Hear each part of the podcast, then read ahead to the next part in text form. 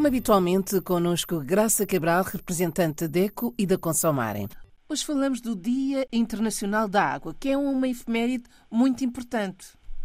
Isabel, é mesmo o Dia Internacional da Água, que é celebrado já há décadas, a 22 de março, é um dia de uma importância extrema. Cada vez mais, pensarmos nas alterações climáticas e na, nas mudanças que, que estas próprias uh, flutuações da meteorologia têm trazido à nossa vida, que diga, por exemplo, que o diga ao povo moçambicano que tem sofrido tanto nos últimos três anos com seca extrema, depois com inundações, com temporais, enfim, uh, todas estas mudanças, todas estas alterações têm mostrado, têm provado como a água é um bem essencial, claro, mas também escasso e que a qualquer momento pode desaparecer, não é?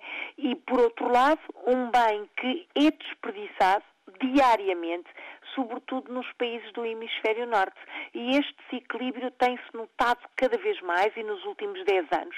Sabemos que enquanto em África ainda há populações que se deslocam quilómetros para aceder à água potável, no hemisfério norte, nomeadamente no espaço europeu, temos, enfim, diariamente famílias a desperdiçar o suficiente num ano para encher 60 mil garrafões de 5 litros. Eu até estou a usar uma cábula, peço desculpa, porque são tantos zeros, é uma coisa extraordinária diariamente o que gastamos, uma família média, uh, três pessoas, enfim, três europeus, o que gasta diariamente no final do ano dá para encher uma piscina, por exemplo, ou 60 mil garrafões de 5 litros de água. Isto enquanto em África, nomeadamente nos países africanos de língua oficial portuguesa, muitas populações ainda se deslocam quilómetros a pé, muitas vezes, para aceder à água uh, potável. Portanto, digamos que o objetivo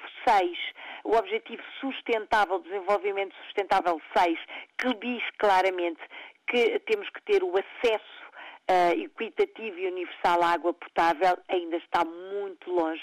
Como falamos uh, conta, enfim, com tanta frequência aqui no Olho por Si, dos Objetivos do Desenvolvimento Sustentável, que deveriam estar cumpridos em 2030, na Agenda 2030, este é talvez este e o de erradicar a pobreza, que é o objetivo número dois, este uh, seis, o de acesso universal e equitativa água potável é o que me choca sempre mais, porque em pleno século XXI, já na década 20 do século XXI, ainda continuamos a exigir o acesso universal e equitativo à água potável. Como é que é possível que se viva ainda sem uh, este acesso total ao bem essencial que é a água, sendo que por cá, como eu dizia, se desperdiça a água. Por um lado, lutamos contra aquilo que se chama água virtual, que é a água que se desperdiça sem estar por isso. Por exemplo, entupimentos na rede provocados por lixo, a água que é desperdiçada em fontes que nunca são fechadas, a água desperdiçada em escoamentos na, na, na rua pública, portanto, rupturas de canalização pública, aquilo que se chama água virtual, que corresponde a 15% da água desperdiçada no mundo uh, dito ocidental e uh, estão milhões de pessoas a serem deixadas para trás sem recurso à água potável. E estamos a falar de não ter água potável não é só em casa. Por exemplo, em casa, no local de trabalho, na escola, terrenos agrícolas, fábricas, enfim, milhões de pessoas que, como se diz no lema dos Objetivos de Desenvolvimento uh, Sustentável, estão literalmente a ser deixadas para trás uh, e não podemos deixar que isso aconteça. Neste Dia Internacional da Água, há que pensar duas vezes quando não fechamos a torneira e desperdiçamos água, por exemplo, quando estamos a lavar os dentes ou quando estamos a lavar. Quando as autoridades públicas deixam a regra automática a funcionar quando chove a cântaros lá fora, todos será, estes... será, Graça, que as nossas escolhas poderão ter um impacto significativo na redução do desperdício de água? Sem dúvida. Ações essenciais como fechar a torneira, como eu dizia há pouco. Optar por uh, produtos que não exigem litros e litros de água no seu fabrico, como por exemplo, porque é que temos que optar sempre por comprar produtos que vêm do outro lado do mundo, por exemplo? Que obrigaram certamente a um fabrico que vai encarecer imenso a produção de, do produto e vai trazer um desgaste enorme de água. Porquê? Porque a ter uma produção agrícola intensiva de determinados produtos que visam abastecer mercados especiais. Porque este, esta exigência de consumo que não pensa duas vezes num, neste recurso, como eu disse, é essencial, mas que se acaba. E aquela ideia de que ah, não há lá sempre. Não há, acaba. E água potável pode acabar. É um risco muito grande.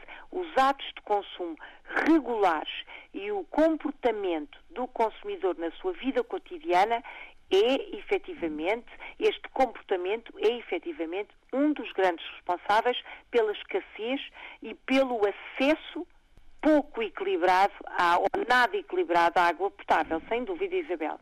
É, nunca é demais lembrarmos então esta, a importância desta efeméride nunca é demais e nunca é demais juntar este efeméride do Dia Internacional da Água, então, ao lema da Agenda 2030, que ninguém seja deixado para trás.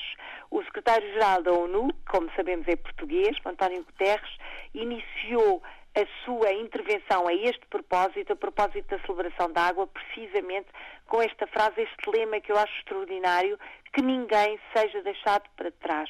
No cumprimento do objetivo 6, o acesso universal à água, neste cumprimento, milhões de pessoas estão a ser deixadas para trás e desses milhões, muitos milhões são consumidores que falam português. Estamos, cada vez que abrimos a torneira temos que pensar duas vezes se estamos ou não a ter um consumo que permita do outro lado do globo estar alguém, uh, enfim, a deslocar-se para ter alguns litros de água potável. Olhe por si. O novo espaço dedicado aos direitos do consumidor em África e em Portugal. Coloque as suas dúvidas enviando o e-mail para o correio eletrónico olheporsi.rtp.pt e ouça as respostas na RDP África à segunda-feira, depois da uma da tarde. Olhe por si. Uma parceria RDP África, Associação DECO, com Isabel Flora e Graça Cabral.